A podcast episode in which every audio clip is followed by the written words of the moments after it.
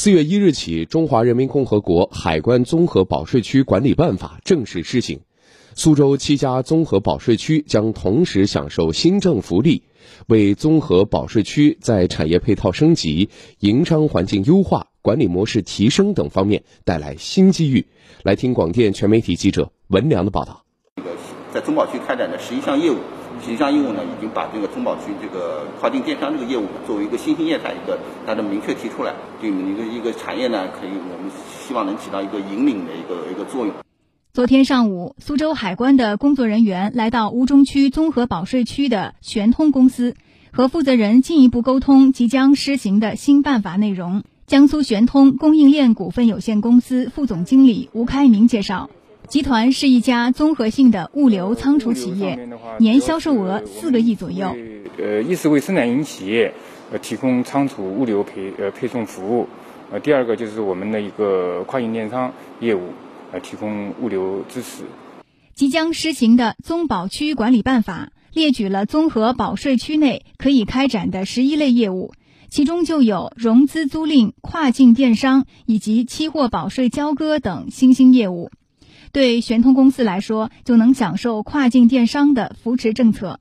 办法规定，区内企业应当在每季度结束的次月十五日前办理该季度货物集中申报手续，延迟了缴纳税款的期限。吴开明算了一笔账，仅这项规定就能给企业降低不少成本。从我们企业的角度上来讲，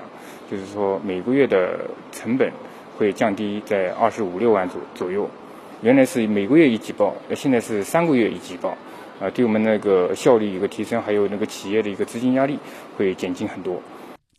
近期，苏州海关通过采取线上线下相结合方式，向企业介绍最新的综合保税区管理办法、综合保税区保税维修政策，先后对地方政府部门及区内一百多家重点企业进行定点宣讲。通过微信群等网络化手段进行线上政策解答，惠及三百多家企业。苏州海关驻吴中办事处副主任翟维林：新的综合保税区管理办法呢，既有政策的延续，又有制度的创新。比如说呢，呃，允许区内企业依法处置销毁货物，那么同时呢，又明确了检疫原则和检验要求，呃，为严守国门安全、维护社会公共利益呢提供了保障。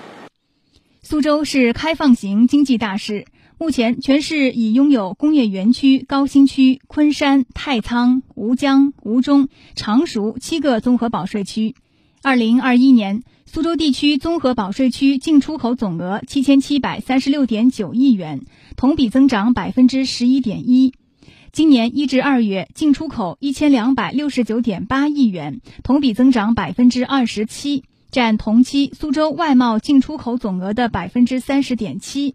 实现了小区域大产出的巨大作用。今年综保区管理办法施行后，将为综合保税区内全球维修、保税研发、跨境电商和期货保税交割等新兴业务带来新的利好推动。